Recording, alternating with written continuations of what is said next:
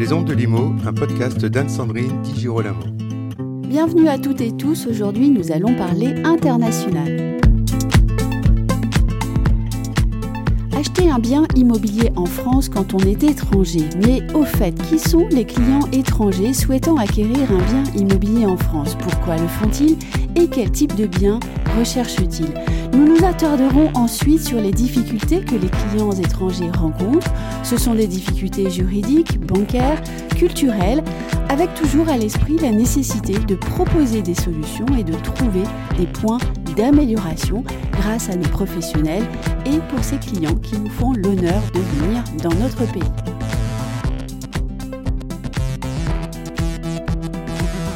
Avec nous dans ce podcast que nous enregistrons à Cannes, trois experts. Robert Anthony, qui est expert comptable en Grande-Bretagne, Sir Financial Planner en France. Robert Anthony est aussi associé d'Anthony Company et il a enseigné à l'université. Bonjour Robert. Bonjour, oui, j'ai enseigné en fiscalité internationale et je suis ravi d'être parmi nous.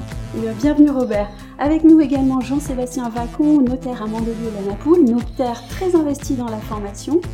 Bonjour Jean-Sébastien. Bonjour. Dans quel domaine et où enseignez-vous? Alors, en fait, j'enseigne dans le cadre de la formation euh, interne au notariat, euh, principalement dans la vente immobilière, euh, régime juridique, urbanisme, construction, principalement. Et enfin, André Périssel, qui est président du groupe Étoile Pradimo. Il exerce le métier d'agent immobilier, notamment à Paris et Marseille. Bonjour André. Bonjour Anne-Sandrine, et je suis également président du World Property Business Club.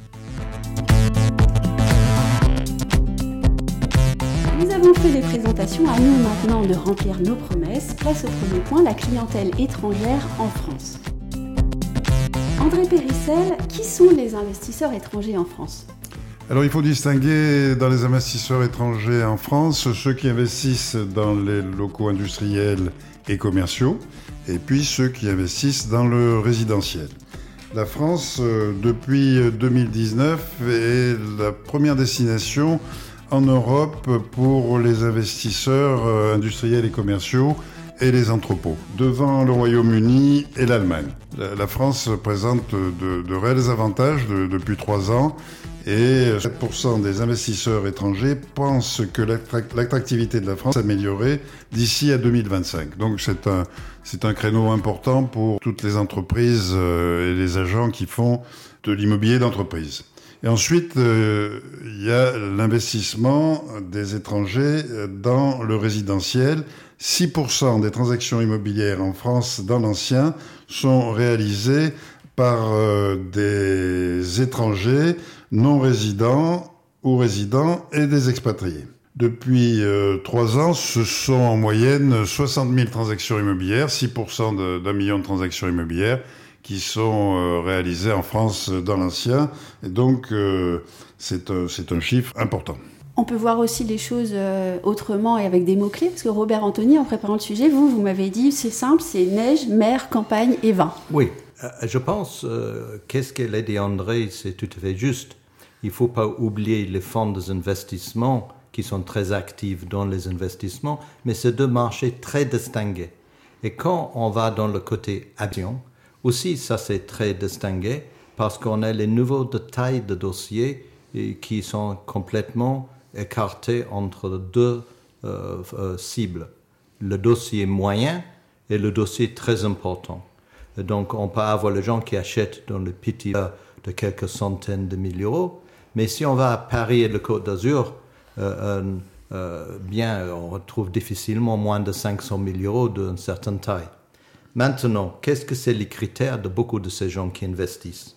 C'est la neige, euh, qui est bien sûr le ski ou les montagnes, la terre peut aussi être vignoble, la campagne, et la mer, le ski nautique est une des choses, les raisons que la Côte d'Azur est tellement important parce qu'on peut nager le matin et skier l'après-midi dans la même journée, qui était un peu unique, une heure et demie de la mer, de faire deux formes de ski dans la même journée. Donc, les étrangers, se dépendant, souvent peuvent avoir plus d'une maison s'ils sont suffisamment aisés. Ils peuvent avoir un dans les montagnes et ils peuvent avoir un à côté de la mer. Et il faut comprendre, ça arrive de beaucoup de nationalités différentes. Euh, c'est pas le britannique historiquement depuis les années de Victoria. La raison, on a le promenade anglais et, le route de Grande-Bretagne, etc., sont une histoire, mais aussi les Russes. Il faut, on a les églises russes, euh, il y a une grosse communauté russe, plus de 300 000 Russes dans le sud de la France seul, euh, le genre de l'Europe de l'Est. Donc, tous ces gens-là, ils ont les objectifs, les cultures différents. Et euh, les gens à la France, c'est pas parce qu'il a tous pour, avec le champagne, la mode et, le bon vin, mais en même temps, il y a les raisons aussi, c'est la qualité de vie. Et pour ça, la France, en 2021 et 2020, était votée le numéro un pays d'investissement de l'Europe. Oui, qualité de vie. Euh, Jean-Sébastien Vacon, vous qui êtes proche de la culture italienne, qu'attendent les clients italiens? Bon, les clients italiens sont souvent ici euh, simplement effectivement pour rechercher une résidence secondaire en règle générale.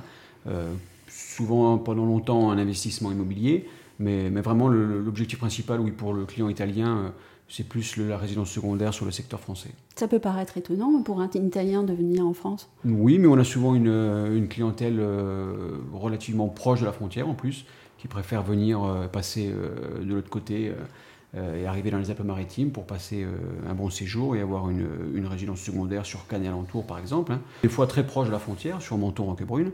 Et on a aussi beaucoup une clientèle assez importante italienne qui arrive de la région milanaise. Et ils aiment la fiesta à Saint-Pé. Ils ont le centre de toutes les parties là-bas. C'est certain. Et Robert, est-ce que les Anglais, à cause du Brexit, vont encore pouvoir venir faire la fête en France? Ah, si, euh, j'ai un client qui me dit rien qui va l'empêcher. Mais il faut aussi comprendre une chose. Euh, le Royaume-Uni, la Grande-Bretagne, il est euh, un pays de multiculture, multinationalité. Donc beaucoup de gens du Royaume-Uni ne sont pas britanniques. Moi, j'ai les clients pakistanais, j'ai les clients hindous, chinois, russes qui tous vivent au Royaume-Uni. Donc c'est même plus compliqué avec Brexit. Euh, parce qu'avant, ces gens-là qui n'ont pas de nationalité de Royaume-Uni pourraient venir sans problème. Maintenant, ils ont l'obligation de ranger euh, le droit d'entrer dans la France. Donc, c'est bien compliqué. Mais oui, euh, le, Royaume-Uni en Brexit, la chose à dire, c'est que si on prend une maison de campagne en France, c'est donné en comparaison de certains pays ailleurs d'Europe. Donc en Normandie, les, châteaux recommencent à la mode, même je pense qu'ils n'ont pas compris le coût d'entretien, mais ils vont trouver. Et ça va être court terme, je pense. Mais euh, le, chose, il est que euh, les Britanniques installent près de euh, Toulouse, près de Bordeaux, et les Britanniques viennent de faire le mariage, on croit, en Saint-Million, géré par les Britanniques et les traiteurs britanniques pour célébrer en France.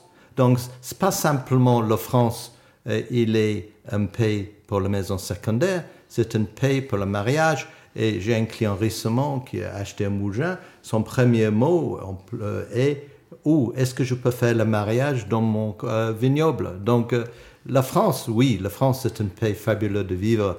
Et eux, ils réalisent, et franchement, on s'en fout de Brexit, on s'en fout de euh, le franc et l'euro, parce qu'à la fin, ces choses vont dans le passé. Et l'importance de savoir vivre, et France, il a tout ça, et n'importe quel gouvernement, n'importe quel pays, n'importe quelle politique, euh, on va continuer, je pense, oui. Oui, mais on va quand même revenir à une question beaucoup plus pragmatique. Je vais la poser à vous trois. Quelles compétences ces clients étrangers attendent-ils des professionnels, de façon générale? Ça, je ne sais pas des autres, mais je pense euh, euh, André et Jean-Sébastien vont avoir un point. Ben, ça dépend vraiment, vraiment sur l'origine de la personne. S'ils sont suisses, il veulent absolument un conseil indépendant et un soutien. S'ils sont britanniques, si c'est une valeur d'une certaine valeur, il veut un soutien réel. Si c'est euh, beaucoup de ces nationalités romaniennes, même Afrique du Nord, de temps en temps, ils ont besoin. Euh, euh, Jean-Sébastien et moi, on a traité un dossier ensemble. Ça, l'homme est tenu de ce soutien. Mais ici, on est un franco-français. Lui, il connaît tout euh, parce qu'il ne veut pas payer pour un conseil. C'est vrai que le client étranger va surtout rechercher un accompagnement, une écoute, parce qu'on va être dans le cadre d'un dossier où il ne maîtrise pas le système juridique du pays dans lequel il achète. Donc à partir de là, bah, il faut beaucoup d'écoute, il faut beaucoup d'explications. On est souvent confronté aussi à la barrière de la langue, donc ce qui nécessite souvent de faire intervenir un interprète, etc., pour être certain que les éléments ont bien été compris. Et au-delà de ça, euh, le client a également besoin de conseils, euh, encore une fois, lorsqu'il est étranger, euh, sur tout ce qui est question fiscale, question modalité d'investissement, stratégie patrimoniale, transmission familiale, etc.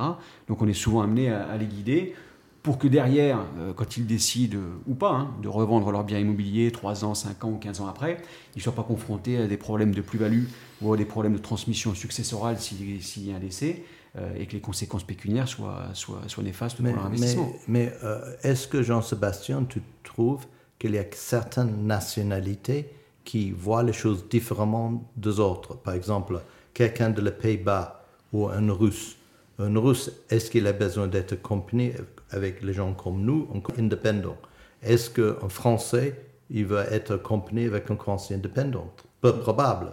Donc, est-ce que tu peux élucider un peu pour nos lecteurs pour différencier le style de nationalité et leurs besoins on a souvent euh, un accompagnement euh, extérieur euh, dans le cadre de l'investissement par certains étrangers, notamment des pays comme la Russie ou les pays scandinaves, qui vont apprécier d'avoir un soutien interne en dehors de ça, sur une clientèle par exemple italienne ou autre, il est relativement rare qu'on ait besoin d'avoir un, avocat ou qu'il y ait un notaire extérieur qui, soit présent.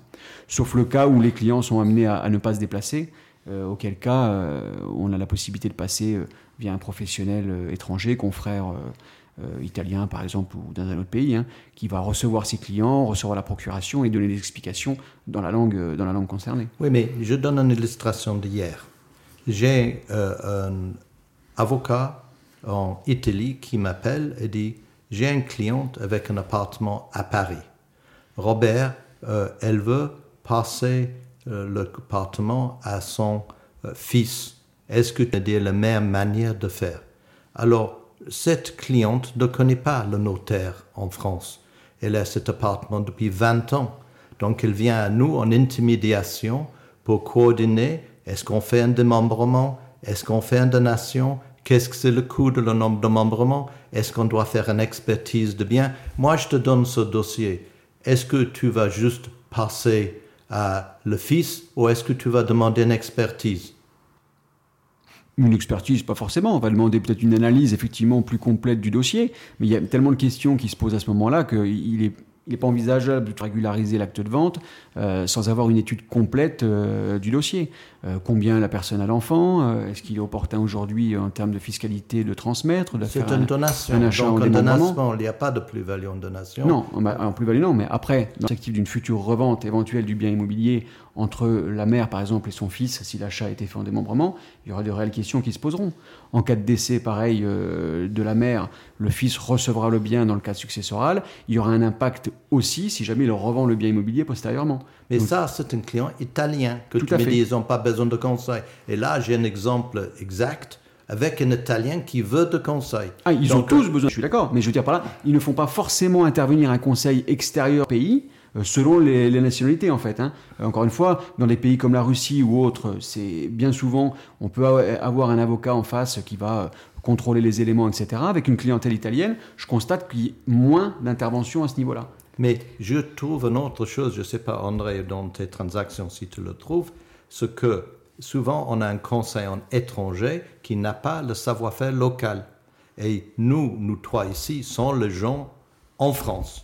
Et moi, je pense c'est un pive que cet étranger, il a vraiment à jour avec quelqu'un qui connaît qu'est-ce que se passe sur place. Est-ce que tu as cette expérience? Nous, en France, c'est important d'avoir le réseau entre l'agent immobilier, l'avocat, le notaire et éventuellement le, correspondant dans le pays euh, du client. Donc, euh, oui, tout à fait, c'est important d'avoir un réseau et d'offrir un service complet. Euh, entre le juridique, le commercial et, la technique. moi, moi, juste une chose, je voulais dire, parce que j'aime pas ce mot avocat. Je m'excuse, j'ai rien contre les avocats. Mais nous, je suis adhérent du Conseil de gestion de patrimoine, le CNCGP. On est tout à fait dans le droit de faire juridique euh, assisté pour la gestion de patrimoine, qu'on fait le crédit et la gestion immobilière en family office. Donc j'aime bien encourager cette idée qu'un agence immobilier automatiquement doit intervenir un avocat. On est le gestionnaire de fortune qui est sous médiation, on est réglementé en France et je veux vraiment passer le message pour mes confrères, pense de la CNCGP, pense de le CIF et pense de le juridique assisté et pas simplement avocat. Oui, et surtout euh, professionnel établi en France et vraiment au contact de la situation française. Euh, on l'avait dit en commençant, euh, les clients peuvent rencontrer des difficultés mener bien un projet immobilier en France. Et il y a des difficultés juridiques, bancaires et culturelles. Je pense, euh, Jean-Sébastien Racon, à des notions comme euh, offre d'achat, promesse d'achat, compromis.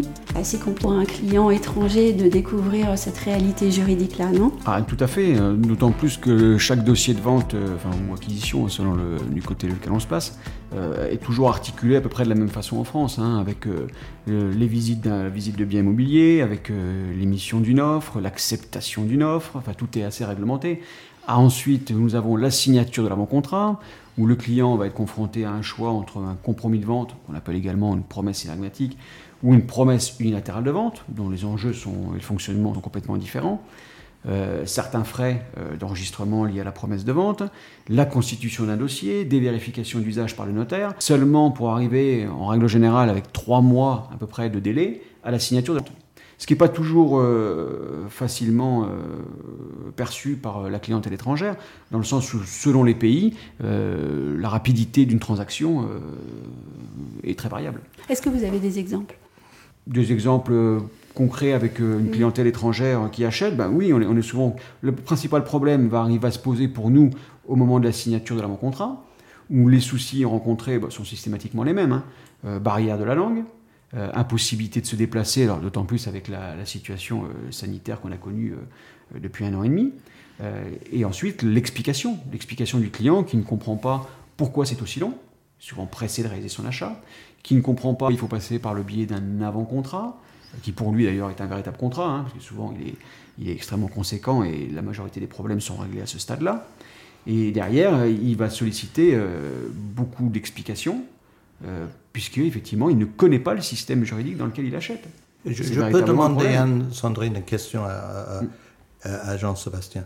Jean-Sébastien, on a le notaire à Paris, qu'on respecte bien entendu, et on a le notaire dans le sud de la France, le deux meilleurs marchés de Bélier. Ils n'ont pas toujours le même critère, ni en frais de copropriété et syndic, ni en compromis et promesse de vente. Euh, toi, Jean-Sébastien, tu es notaire dans le sud de la France. Est-ce que tu peux éclaircir ce mythe que je et nos écouteurs peuvent comprendre la différence entre vous deux? Parce que je suis un peu largué moi-même. il, y a, eu, pendant longtemps, en fait, il existe principalement deux, euh, deux avant-contrats, hein, qui est le compromis de vente et la promesse unilatérale de vente. L'enjeu aujourd'hui euh, est simplement que la promesse unilatérale de vente génère un droit d'enregistrement de 5 euros que le ne génère pas. Euh, au-delà de cet impact financier, il est vrai que traditionnellement, euh, dans certaines régions plus au nord de la France, on a souvent plus utilisé la promesse unilatérale de vente plutôt que le compromis. Mais en réalité, aujourd'hui, cette distinction n'existe plus. A-t-elle vraiment existé euh, Voilà, c'est quand même relativement variable. L'impact, si vous voulez, c'est une histoire de présentation et d'appréhension des choses. Celui qui va préférer faire une promesse unilatérale de vente va avoir une meilleure maîtrise du délai de contrat. C'est-à-dire que si le dossier va mal, si jamais le client acquéreur prend du retard, euh, si le prêt n'est pas obtenu à la bonne date, etc. Le dossier comporte une date butoir, et passé cette date, le dossier s'arrête. Lorsque nous sommes dans un compromis de vente, même si aujourd'hui, euh, notamment la réforme des contrats il y a quelques années, euh, a apporté beaucoup de réponses, la maîtrise du délai est, moins forte, dans le sens où on va avoir une date prévisionnelle de signature, mais qui n'est pas véritablement, dans l'absolu, une date butoir, qui ne va pas faire arrêter le contrat le jour J. Donc euh, c'est vraiment une histoire de une question de présentation euh, des choses, euh, mais encore une fois, les deux avant-contrats répondent parfaitement à la demande à la demande. Et les frais de copropriété Alors les frais de copropriété sont pas liés, par contre là pour le coup au notaire. Là, nous ça ne nous concerne pas encore une fois. Mais on a ce problème à Paris de vote et le sud de la France de vote où il y a quelques notaires qui considèrent les frais sont obligés de payer par le vendeur à Paris euh, et, certains dans le sud de la France considèrent c'est l'acheteur. Donc je voulais juste voir si vous avez eu ce problème dans le passé. Non, la règle traditionnelle, dans la grande, grande majorité des actes de vente, à quel principe? Hein, C'est que les frais sont payés par l'acquéreur. uniquement. Alors, il existe des modalités pour avoir des frais Non, je parle pris pas de frais de notaire, Oui, je parle de frais de copropriété. Bah, pour la copropriété, voter euh, ou pas voter. Il y a, il y a Voilà. la partie juridique, c'est-à-dire que si les travaux sont votés, ils sont à la charge du vendeur. Mais euh, ce qui est peut-être difficile à comprendre pour les étrangers, c'est que malgré tout, euh, les travaux euh, sont remboursés par l'acquéreur au vendeur. Robert n'a pas tort, c'est vrai, sur cette approche hein, concernant la copropriété. Je vois maintenant où, tu veux en venir. Il est vrai, et là c'est pareil, c'est pas une question d'être notaire ou d'exercer dans une région ou une autre région. La vérité, c'est qu'il y a des textes légaux qui prévoient, sans rentrer dans le détail encore une fois aujourd'hui, mais qui prévoient que les charges de copropriété sont payées par le vendeur à partir du moment où l'appel de charge a été fait pour le trimestre et que concernant les travaux, les travaux sont payés par celui qui est propriétaire le jour où le syndic fait l'appel de fonds. Alors, ce qui n'est pas toujours évident à comprendre, c'est que pour des raisons d'équité, bon nombre euh, de praticiens, que ce soit les agences immobilières euh, ou les notaires du reste, hein, vont prévoir un prorata, un prorata temporis sur les charges, pour dire chacun paye ses charges à partir du jour où il est propriétaire. Un peu comme il est procédé à taxe foncière. C'est l'équité. En matière de travaux, il y a deux approches. Certains vont considérer que les travaux, bah, dès lors qu'ils ont été votés avant la signature, c'est le vendeur qui doit les payer. Ça se discute. Effectivement, ils ont été votés, il les paye. Pour d'autres, la question va être de considérer que les travaux ont été votés, mais ils n'ont pas été réalisés. Je prends l'exemple d'une façade. La façade a été votée, et qui va profiter de la façade nouvelle? Qui va profiter de la plus-value une fois que la façade aura été refaite sur la valeur de son bien immobilier? Bah, C'est l'acquéreur. Donc pour certains, il y a une logique que l'acquéreur paye. Mais tout ça, encore une fois, il y a des textes légaux qui ne sont pas impératifs. Ces textes ne sont pas impératifs. On peut y déroger. Et c'est une question de négociation euh, entre les parties. Et en règle générale, euh, après explication, bah, le notaire euh, appliquera ce qui a été convenu entre les parties. D'où la nécessité absolue d'avoir des professionnels qui soient communicants et persuasifs, parce que sinon je suppose que derrière on a des contentieux qui auraient pu être évités. Bien sûr, euh, des, contentieux et des incompréhensions euh, euh, quand les clients viennent expliquer qu'ils n'ont pas reçu les bonnes informations au bon moment. Je termine sur un point, c'est que au-delà de l'intervention du notaire au moment de la vente, il ne faut pas perdre de vue non plus que au niveau intermédiaire, donc agence immobilière, bien souvent le notariat récupère des dossiers où les avant-contrats ont déjà été signés. Et qu'à partir du moment où l'avant-contrat a déjà été signé, il comporte en règle générale déjà les règles qui ont été fixées concernant les charges et les travaux. Et il est trop tard après pour changer, puisque la vente est parfaite à partir du moment où le compromis est signé. Donc c'est dès le départ que les choses doivent être vues et dès la signature de l'avant-contrat. André, toi tu es syndic dans les Oui. deux, le Alors, sud de Paris. J'a- J'allais venir parce que vous avez parlé un Syndic petit à peu de Paris la et Marseille, copropriété. On sait que le droit de la copropriété en France est particulièrement complexe et je dirais même que la, la manière de vivre des Français en copropriété est même très particulière, je dirais. Comment est-ce qu'on peut accompagner un copropriétaire étranger et l'amener à bien comprendre comment ça marche et donc à mieux vivre avec ses voisins? Alors, euh, dans les copropriétés, sur les étrangers, j'ai beaucoup de Britanniques, donc ils comprennent assez bien le, le système français. En Grande-Bretagne, Ils euh, sont la- parfaits les Britanniques. La- en Grande-Bretagne, la copropriété fonctionne Vous avez Comme- beaucoup de chance, André. comme. euh, J'ai beaucoup qui ne comprennent rien. bah écoute, les miens, ils comprennent, c'est qu'on doit bien leur expliquer au départ. Et euh, en Grande-Bretagne, euh, la copropriété fonctionne euh, comme, comme une SARL. Et euh, donc ça se rapproche un peu de la France. J'ai j'ai peu d'Italiens ou, ou d'autres nationalités dans mes copropriétés. Je dirais que les Britanniques sont assez dînés, ils comprennent bien la loi, ils accèdent à leur euh, extranet, ils vont lire les documents. Euh, voilà, ça se relativement bien avec les Britanniques. Après, j'ai pas de- d'ex sur d'autres nationalités, italiens ou russes. Peut-être toi. Vous tu- avez la chance. Je crois qu'il y a J'ai des de la chance. nationalités qui... Si j'ai quelques quelques Italiens, ça se passe bien aussi. Bon, mais c'est à Paris, peut-être que. Oui, le, euh, le russe, ils ont l'habitude de ne pas payer le charge. Ah ben, rien du tout. euh, Et non, mais là, nous, les, les Russes ou pas Russes, il faut payer les charges. Et, euh, on les met au contentieux. Et ça oui, mais vite, euh, attention, pour le et l'encaisser, c'est deux problèmes différents. Oui, mais le bien est en France, on a toujours possibilité d'une saisie et de. Oui, mais c'est triste Oui, d'arriver là. Quoi. C'est Oui. dommage d'en arriver là. D'autant que si les problèmes de non-paiement des charges ne se posaient qu'avec la clientèle étrangère, ce serait bien connu. hein. Ouais, ouais, Je pense ouais, pas que ce la- soit la- un- véritablement une la question de clientèle nationalité. est euh, minoritaire et on a assez peu de problèmes de règlement de charges. Mais essentiellement, je pense aussi, ça dépend de la taille de la valeur du bien. Quand c'est un petit bien, c'est plus simple d'un bien qui, est beaucoup, qui vaut beaucoup d'argent. Est-ce que les syndics sont euh, assez bien armés pour répondre aux besoins de leurs clients étrangers. Je pense par exemple aux outils digitaux, parce que les clients étrangers n'habitent pas forcément dans le, dans le bien qu'ils viennent d'acheter. Est-ce qu'on leur offre assez de services? Ben, Je pense que les, tous les syndics sont équipés d'un extranet. Alors, effectivement, c'est pas traduit en anglais les Britanniques qui achètent en France ont une tradition, une tradition de langue anglaise, donc ils comprennent assez bien le, français. Ils arrivent à lire en français. Euh, ils parlent français, donc euh, voilà, qu'est-ce que, de quoi aurait-il besoin? Euh, Avec la, la, visio, les assemblées générales en visio, ils peuvent se connecter de, de, de Londres ou de n'importe quel pays pour assister à l'assemblée générale. Euh, la lettre recommandée pour les convocations d'assemblée générale et la notification des procès-verbaux. Depuis depuis plusieurs années, euh, tout est fait pour que, à distance, on puisse euh, être à même de, de, connaître le fonctionnement de sa copropriété et de, et de participer aux assemblées générales. Donc, euh, oui, je pense qu'on est assez bien équipé de ce point de vue-là en France. On s'est d'ailleurs formidablement amélioré avec la crise du Covid, j'ai l'impression. Et bien voilà, du Covid, réunion de conseil syndical en visio, assemblée générale en visio, le vote par correspondance aussi, c'est... Mais ils sont actifs, par exemple vous avez le Britannique qui reçoit tous les documents français. Est-ce qu'il donne euh, les points pour l'agenda? Est-ce qu'il vote proactivement ou est-ce qu'ils sont silencieux? Ils sont, ils sont assez proactifs et ils participent euh, dans nombreux cas au conseil syndical. Ils sont très proactifs, tout à fait. Ils aiment bien participer à la vie de la copropriété, peut-être plus que les Français des difficultés, eh bien finalement tous les acheteurs en rencontrent quand même. On ne va pas seulement parler euh, des acheteurs étrangers. Nos experts ont souhaité rendre le ciel un peu plus clair aujourd'hui et nous allons donc évoquer les points que notre législateur pourrait améliorer.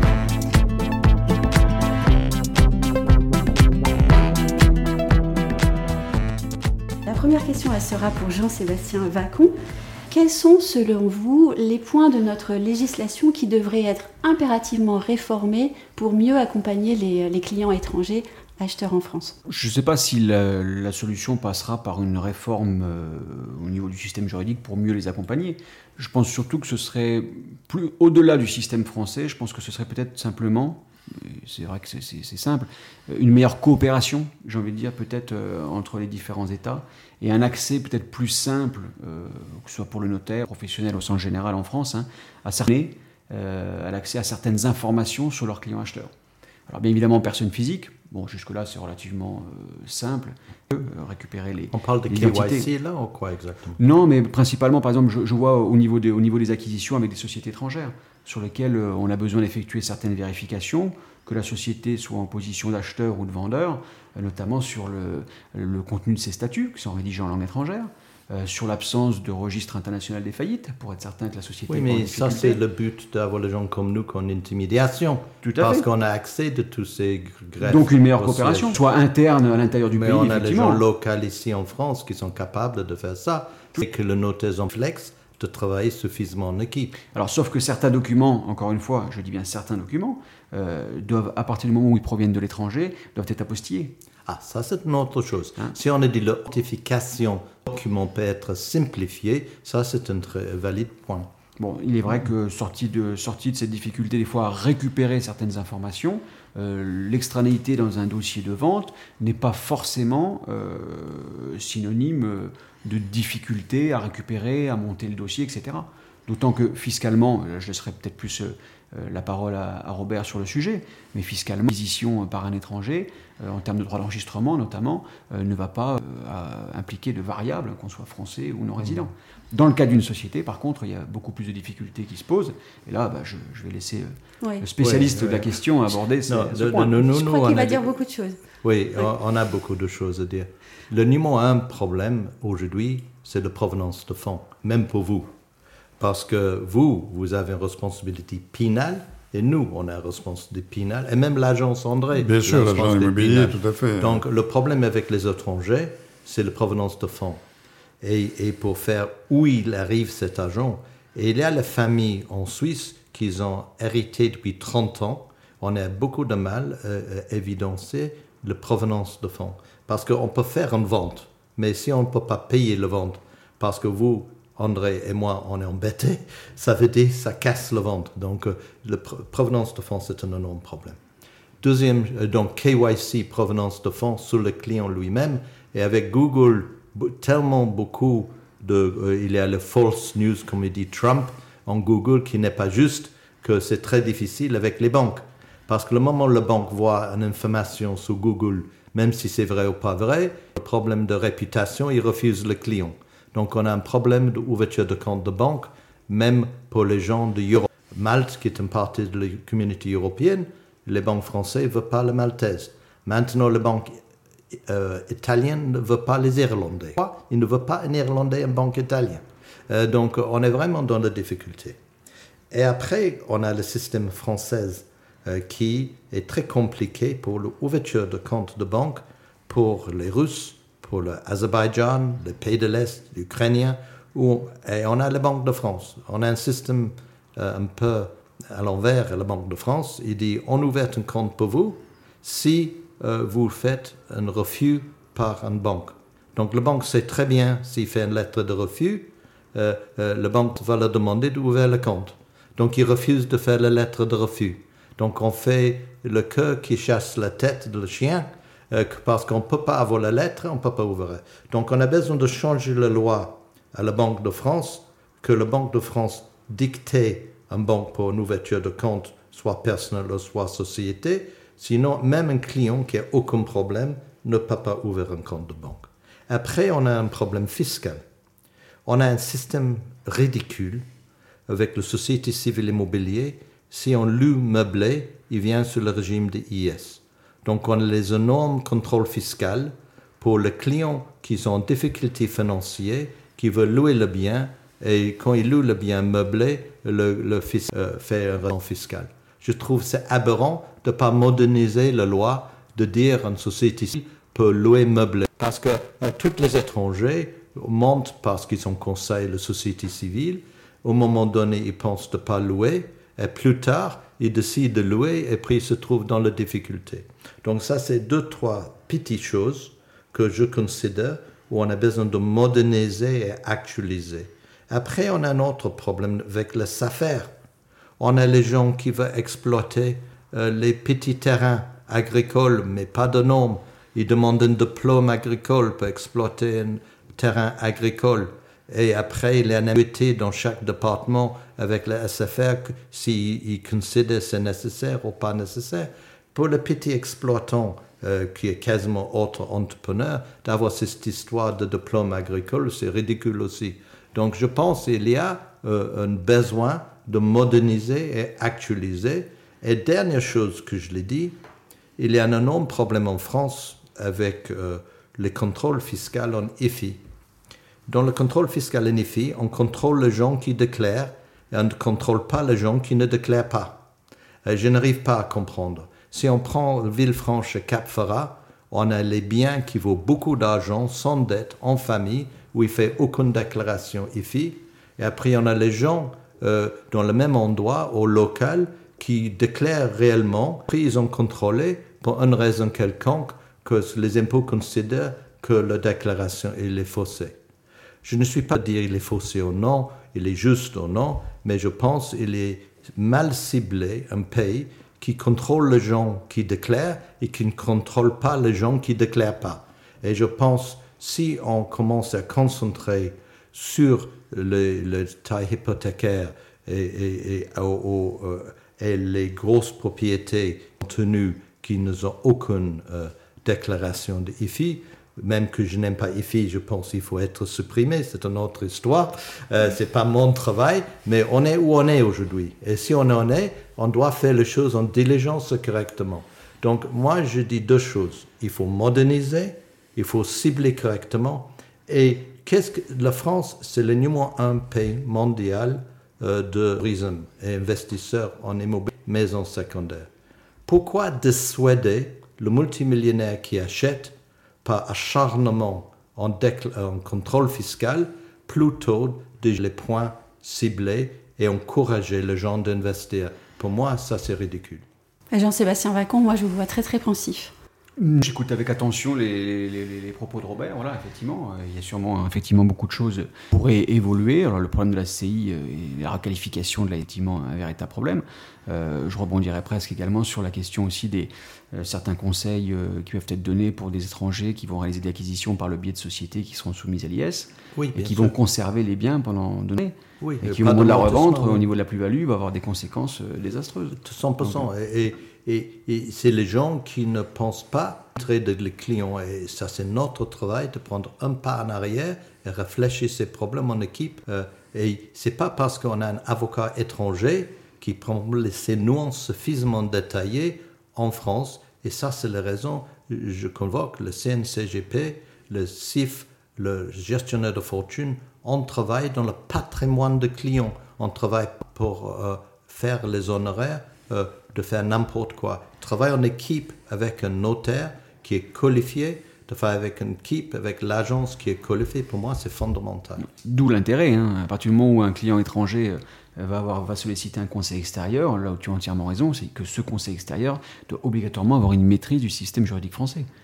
Bien sûr. Sinon, ça ne sert à rien. Bien sûr. Et c'est pour rebondir un l'autre comme vous, qui comprend, qui enseigne, et votre point concerne IS, c'est super pertinent et je suis mille fois d'accord. Il faut choisir les choses et pour se trouver en IS. Mais aussi les problèmes de plus-value. Les Britanniques maintenant, ils doivent faire un représentant fiscal pour vendre le bien qui n'était pas avant. Il faut gérer tous ces problèmes. Et le notaire, vous êtes notaire, je n'ai rien contre un représentant fiscal ou l'autre, mais tout le notaire automatique tombe avec un que je nomme pas et je considère notre intérêt de travailler dans l'intérêt de le client en honoraire et pas juste le porte facile. C'est pour vérifier le plus-value, c'est de vérifier les choses proprement.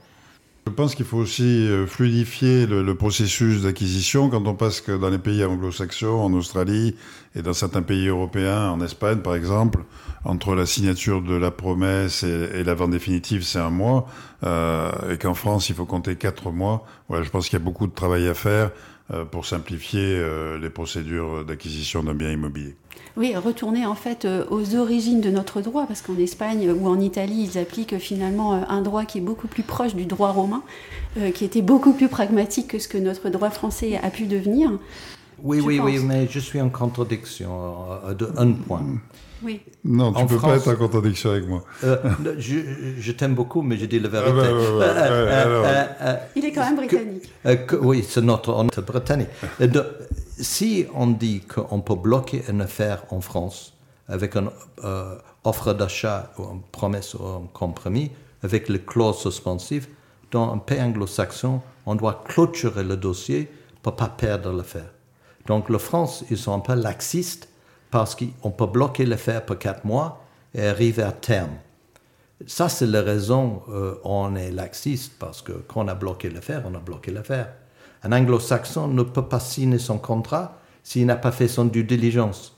Donc, il risque de perdre l'affaire s'il ne bouge pas très vite. C'est le même à, New York. Euh, on veut acheter le tour. C'est plus facile d'acheter un tour à New York qu'il d'acheter une petite maison en France. Mhm. Donc, euh, donc qu'est-ce que je veux dire? C'est le système de promesse de vente offre d'achat. Pour moi, un acheteur, c'est le rêve. Un vendeur, c'est le cauchemar.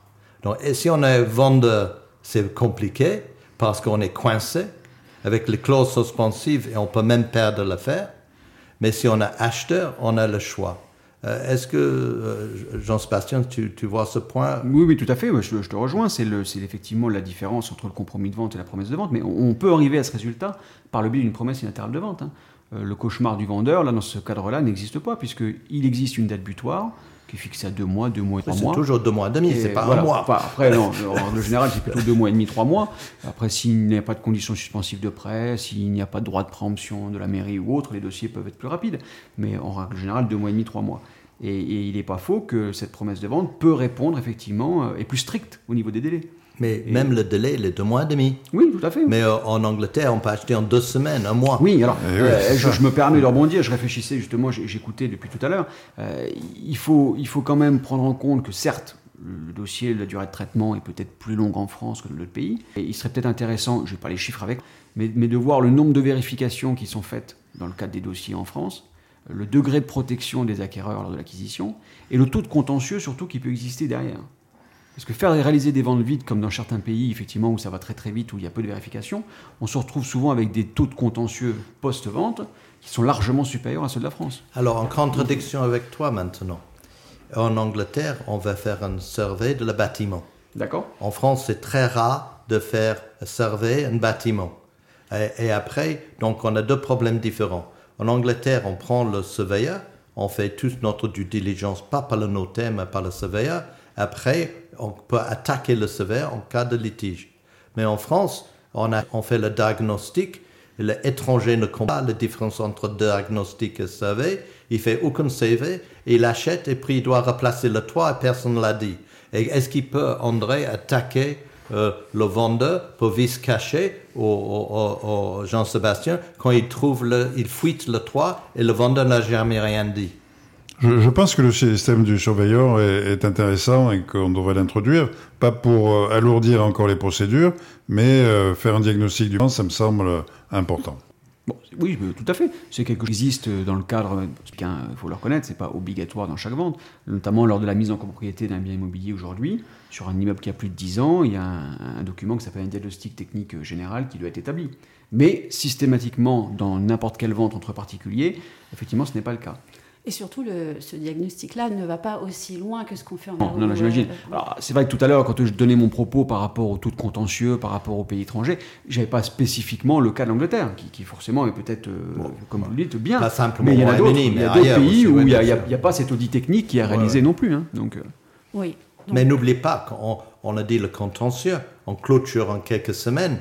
Mais est-ce qu'il est faisable euh, si, tu as, si je suis un client, je veux vendre, j'ai André en agence, toi en notaire. Est-ce que vous pouvez préempter, aller vite si je trouve un acheteur, s'il n'y a pas une clause suspensive de crédit? Est-ce qu'on peut trouver une manière d'arriver à l'acte plus vite de 4, 2 mois et demi? On peut, on peut passer directement à la signature de l'acte, oui, on peut, on peut aller plus vite. Mais Après- comment on peut arriver de raccourcer légalement dans la manière aujourd'hui? Est-ce qu'on peut faire le taille hypothécaire quand je donne la- l'agence pour, pour, pour toi, Jean-Sébastien Si je te dis, je veux acter en trois semaines, quatre semaines, comme en anglais, comment faire Donne-moi le chemin. bah, le, le chemin, voilà, il y en a- malheureusement, le, le- le ch- le chemin ne sera pas souvent praticable pour la simple et bonne raison que de la plupart des transactions, je parle de vente de maison ou d'appartement, euh, on, on est souvent confronté au droit de préemption urbain, droit de préemption de la mairie.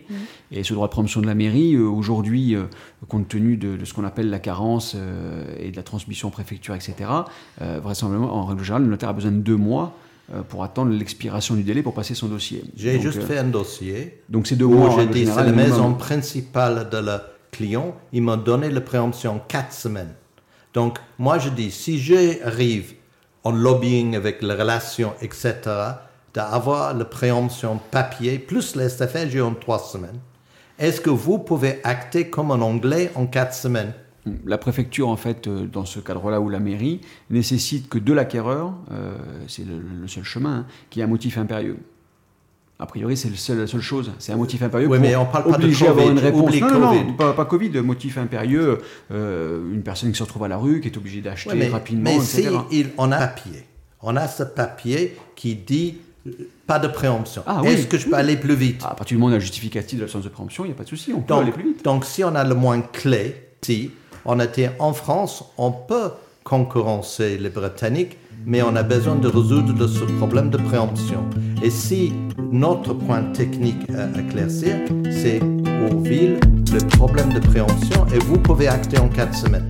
peut être réalisé dès lors qu'on a le retour de cette formalité, effectivement. C'est pas la seule. Hein. Oui, c'est ça. On va s'opposer à bien d'autres questions qui, euh, qui vont toucher d'ailleurs beaucoup plus au culturel qu'au juridique, je pense. Le sujet est trop vaste pour qu'on continue aujourd'hui et on ne manquera pas de se retrouver à nouveau pour euh, beaucoup, beaucoup d'autres questions. Donc merci euh, Jean-Sébastien. Merci à vous. Merci euh, André Périssel et merci Robert Anthony d'avoir partagé votre savoir et votre expérience avec nous. Merci à vous.